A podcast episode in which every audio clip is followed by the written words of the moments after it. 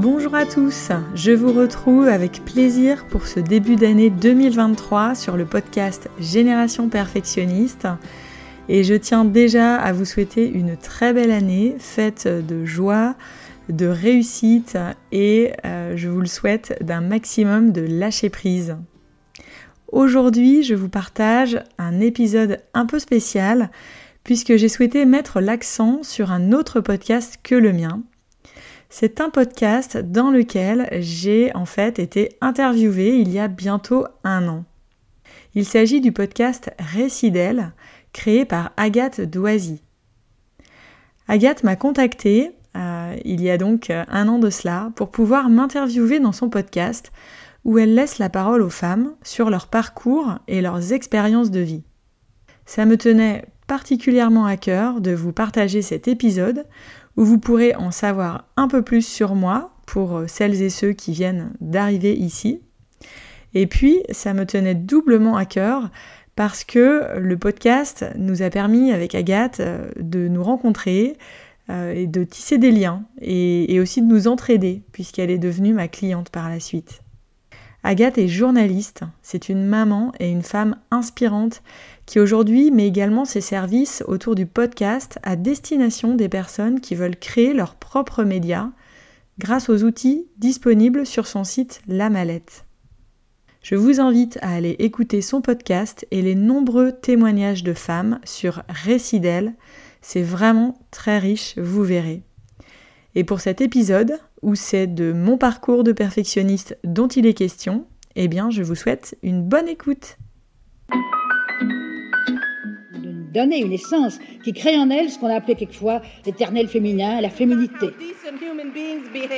And this is certainly not how someone who wants to be president of the United States behaves. With your empty words, yet I'm one of the lucky ones.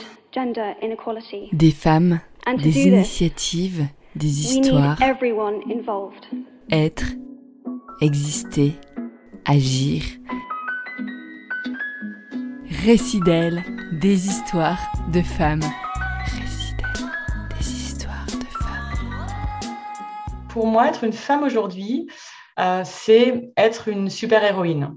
C'est être capable de, de, gérer un nombre euh, incalculable de sujets à la fois. Parce que pour moi, les, femmes, euh, ce sont vraiment des, des, chefs de projet plus plus. Entre leur travail, la maison, les sujets autour des enfants, euh, la logistique de tout ce petit monde, voilà, elles sont vraiment partout à la fois.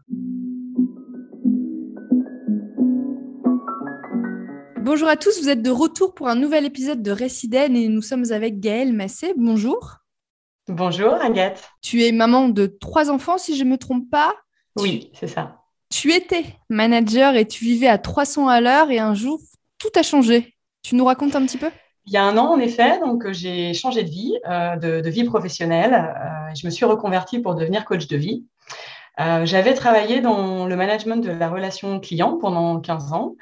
J'ai toujours aimé ce que je faisais, tout en jonglant avec mes différentes casquettes et notamment dans mon rôle de maman de trois enfants. Donc, je, courais beaucoup. Et puis, bah, 2020, ça a été l'année de trop. Le premier confinement, en fait, m'a fait réaliser que, tout ça, ça tenait plus. Euh, dans mes journées de 24 heures, j'essayais vraiment de faire entrer tout ce que j'avais écrit pour moi, en fait, depuis toutes ces années. Et ça collait plus. À côté de ça, je m'étais toujours intéressée au développement personnel.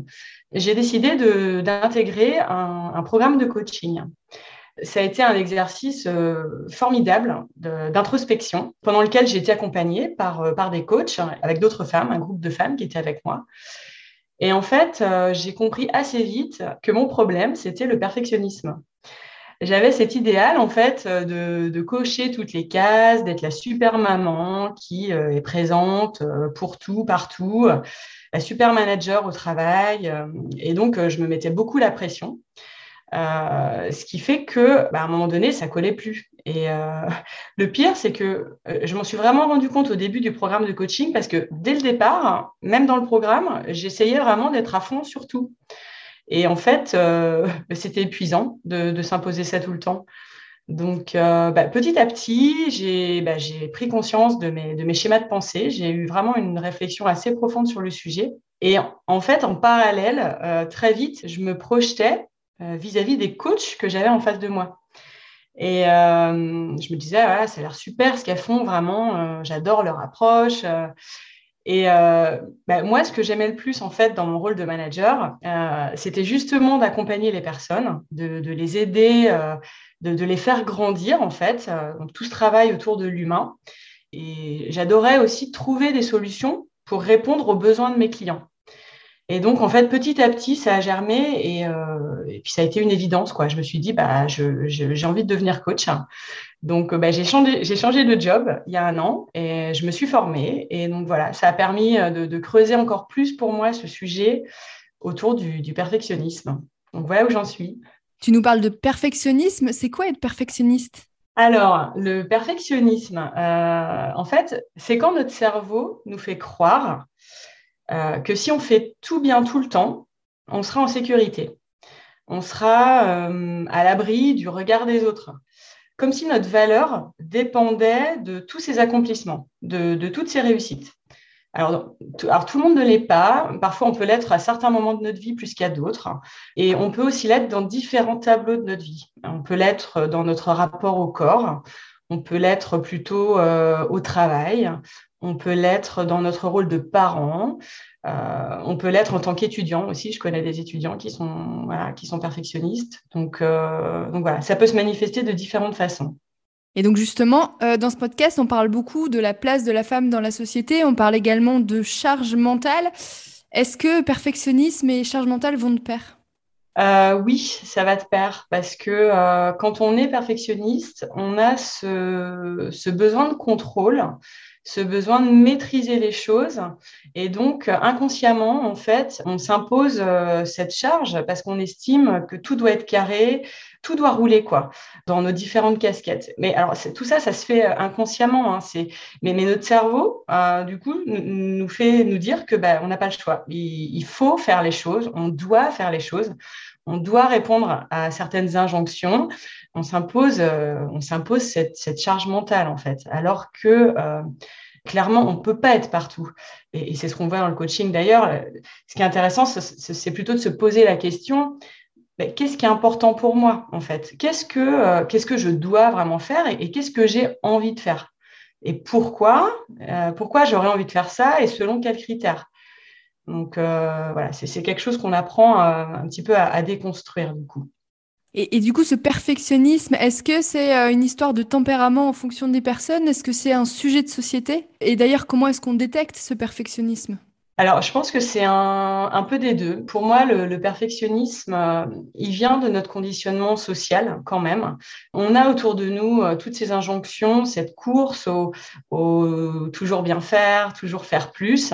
Euh, clairement, la, société nous renvoie quand même, quand même ce, modèle.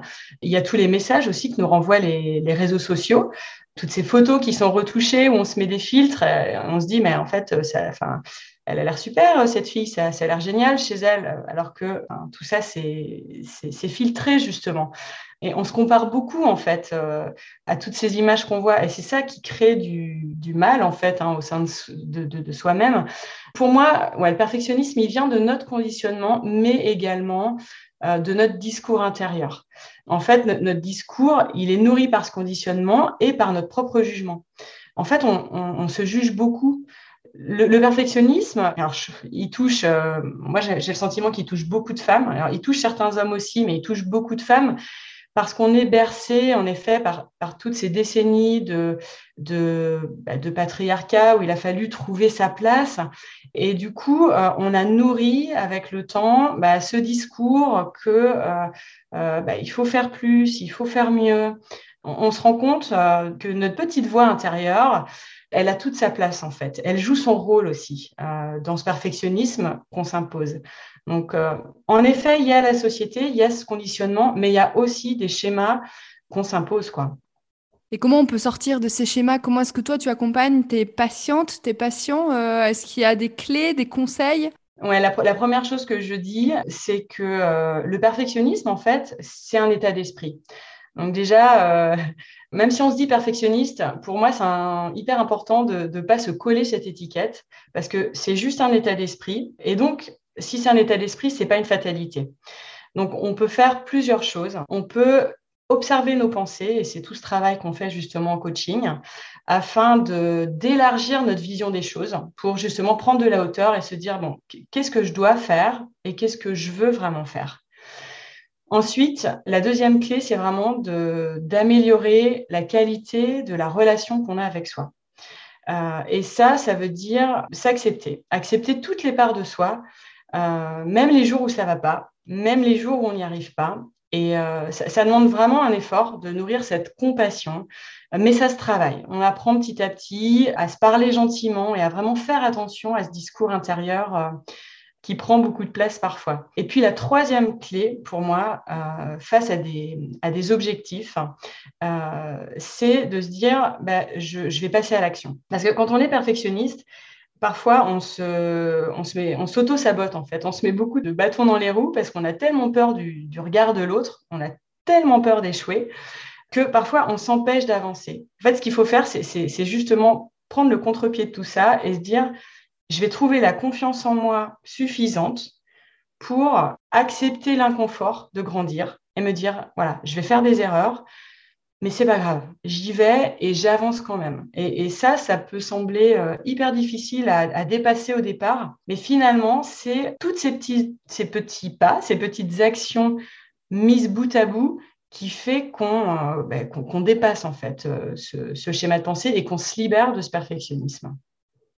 Et donc, en plus de coacher des personnes, d'accompagner des personnes, tu proposes aussi un podcast, c'est ça hein? C'est d'ailleurs comme ça que je t'ai connue. oui, tout à fait. Quand je me suis formée en tant que coach, j'ai tellement euh, adoré tout ce que j'ai appris euh, à travers euh, ma formation et j'ai tellement appris sur moi-même en tant que perfectionniste en rémission que ça m'a semblé évident en fait de, transmettre des clés et de partager mon vécu avec les personnes que, que je pourrais accompagner, mais aussi voilà juste avec des personnes qui pouvaient se sentir concernées par ce sujet. Donc, j'ai créé en effet le podcast euh, Génération Perfectionniste, euh, dans lequel euh, bah, je parle de, mon aventure et, où je, partage en effet pas mal de clés sur le sujet. La femme de demain, tu la vois comment? Bah, Pour moi, justement, elle s'aime à 300%. La femme de demain, elle sait qu'elle peut compter sur elle et à la fois, elle s'accepte dans toutes ses imperfections. Elle n'essaie pas en fait de, de prouver qu'elle a de la valeur à travers ses actions elle a confiance en elle euh, et, elle ose complètement prendre sa place. Voilà, voilà comment je l'envisage. Est-ce que tu aurais un titre musical, un texte, un livre à nous présenter qui représente la féminité d'une femme, euh, le féminisme ou la femme selon toi? Ouais, j'avais envie de partager euh, le livre La réconciliation de Lily Barbery-Coulon que j'ai lu l'année dernière et que j'ai vraiment adoré. Elle était journaliste, en fait, euh, journaliste mode et beauté. Et euh, à travers ce livre, elle explique en fait son chemin pour sortir des dictates, justement, euh, du luxe et, renouer avec, avec son corps et avec qui elle est vraiment. Et j'ai vraiment trouvé que ce livre, c'était une ode à la vulnérabilité.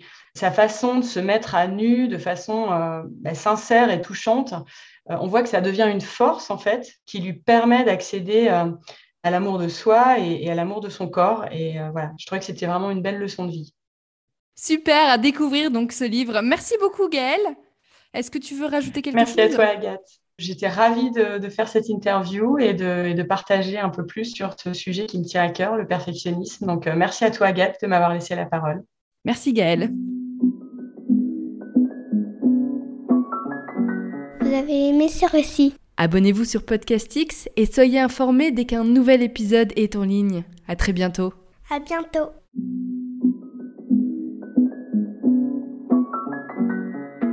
Récital des histoires de femmes.